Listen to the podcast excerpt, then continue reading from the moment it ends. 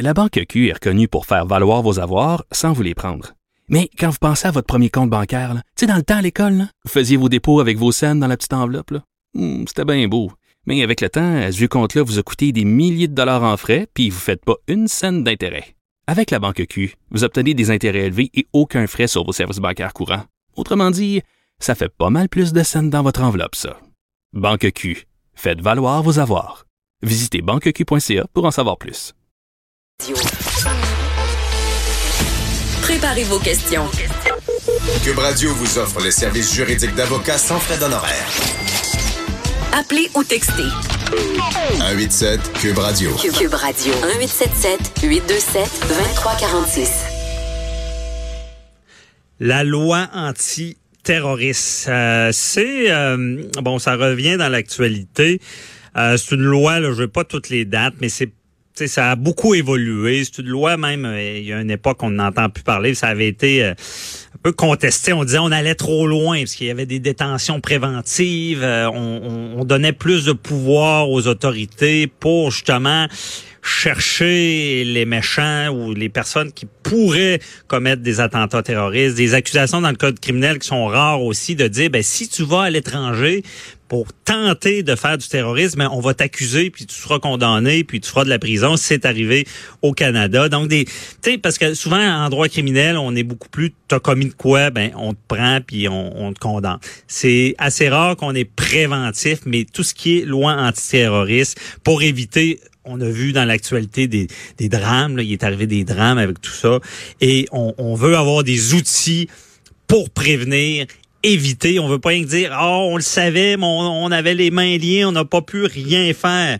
Et là, euh, il y a deux groupes d'extrême droite ajoutés à la liste canadienne d'identité des terroristes. Donc, il y a une liste, la blacklist, on peut dire, de terroristes qui est réputée. Et là, ce qu'on voit, c'est pas seulement des affaires religieuses, c'est de l'extrême droite. Euh, et même, je pense que dernièrement, il y a un rapport qui a été euh, déposé.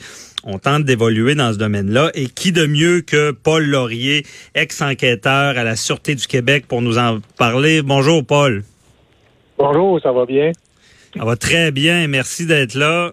Euh, donc, on va commencer. Je, tu vas pouvoir m'expliquer un peu mieux. Il y, a, il y a eu un rapport de déposé il y a, pas longtemps. Là. Ben, en fait, il y a le rapport, euh, il y a le rapport annuel du euh, gouvernement canadien et il y a le rapport aussi du SCRS. Le rapport du SCRS a parlé de la menace terroriste au Canada. Le SCRS a fait un bilan annuel et clairement a identifié euh, l'extrême droite comme. OK, mais Paul, SCRS, peut-être rappeler à nos auditeurs, c'est quoi? C'est le service de renseignement canadien. Dans le fond, on est, euh, on est, euh, il est membre aussi d'un club select, ce qu'on appelle le Five Eyes, dans la mesure où on est, il y a cinq euh, intervenants où ces gens-là ont une collaboration assez étroite. États-Unis, Angleterre. on a le, Canada, la France, et donc c'est des pays. C'est comme les services secrets canadiens, là, c'est ça. Oui, c'est des gens qui sont capables d'écouter des pieds, d'avoir des services euh, satellites. De, c'est des gens, euh, en fait, qui ont une technologie assez performante. Donc, ces pays-là, euh, le, le, CRS fait partie de cette de ce club select avec le Canada. Et ces gens-là échangent d'informations sur la menace terroriste qui se qui qui c'est une mouvance, on le voit, là, ça change. De, on l'a vu avec l'État islamique, on ne parlait que de ça il y a trois ans. Maintenant, euh, la menace euh, a été réduite. Le, menace, l'intérêt est encore là, l'idéologie est encore là. L'État islamique est en, on pense qu'il est en train de se refaire. Mais c'est toujours des mouvances. On parlait d'Al-Qaïda en septembre 2001. Donc, le CRS est une agence de renseignement. C'est une agence qui a une euh, portée légale, qui a quand même beaucoup d'outils légaux, peuvent faire plusieurs choses au niveau juridique, mais c'est pas une organisation qui va vous accuser. OK. C'est pas, des policiers. C'est pas. C'est, pas des policiers, là. C'est pas des James Bond là, avec le fusil puis euh, des agents secrets, là.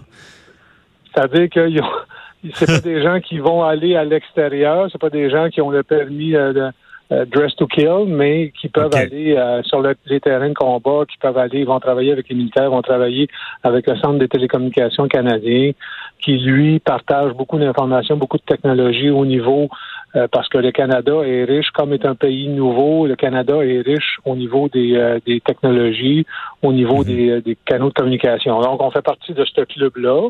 Et, eux, Mais le mot-clé pour le CRS, c'est l'information. C'est les spécialistes de l'information.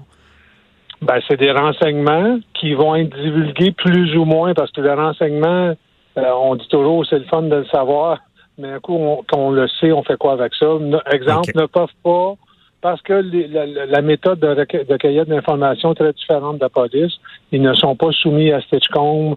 Euh, souvent, on va euh, Stitchcomb qui est l'obligation de divulgation de toute l'information, de toutes les, euh, les informations d'enquête euh. La Cour suprême a statué là-dessus. C'est un cas d'arrêt de la Cour suprême. Donc, c'est, c'est une agence qui est entre les deux, qui va collaborer, qui était, exemple, quand j'étais à, à l'équipe intégrée sur le renseignement, on avait des agents du SCRS qui nous donnaient de l'information, qui prenaient de l'information, mais c'était de l'information qui était, entre guillemets, divulgable, qui était obtenue de sources euh, qui pouvaient être corroborées à la Cour, parce qu'on sait, à la Cour, vous devez, Mhm. si vous affirmez, vous affirmez une chose, vous devez le prouver, vous devez avoir les documents en support, vous devez avoir les témoins, vous devez avoir les déclarations qui sont en support. Ben oui, ça doit être pris légalement.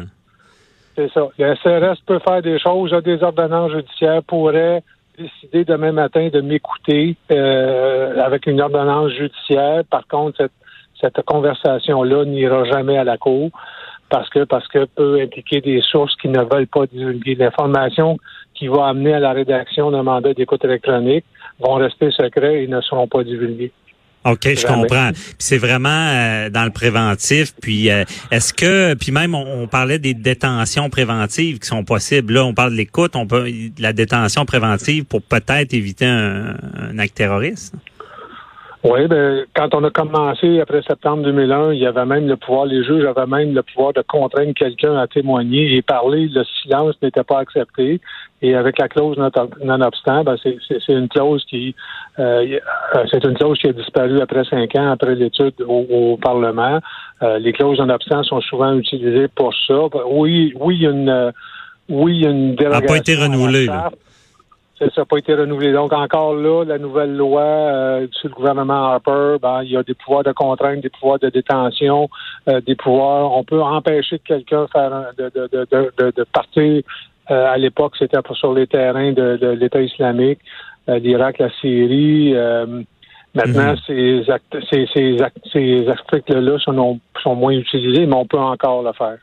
Mais tu sais, à, à l'époque, ça fait ça fait quelques années, on disait c'est abusif, on peut on peut emprisonner les gens, bon, on, on revient euh, à des États là, justement euh, tyranniques là, qui, qui, qui détiennent des gens sans les accuser. Est-ce que c'est le cas ou on exagérait? Euh, ben, moi, je pense que ça dépend toujours. C'est une balance. Hein? La, la justice est une balance et on va toujours réagir à une menace. Et la justice a tendance à être euh, à l'arrière des à l'arrière des phénomènes sociaux.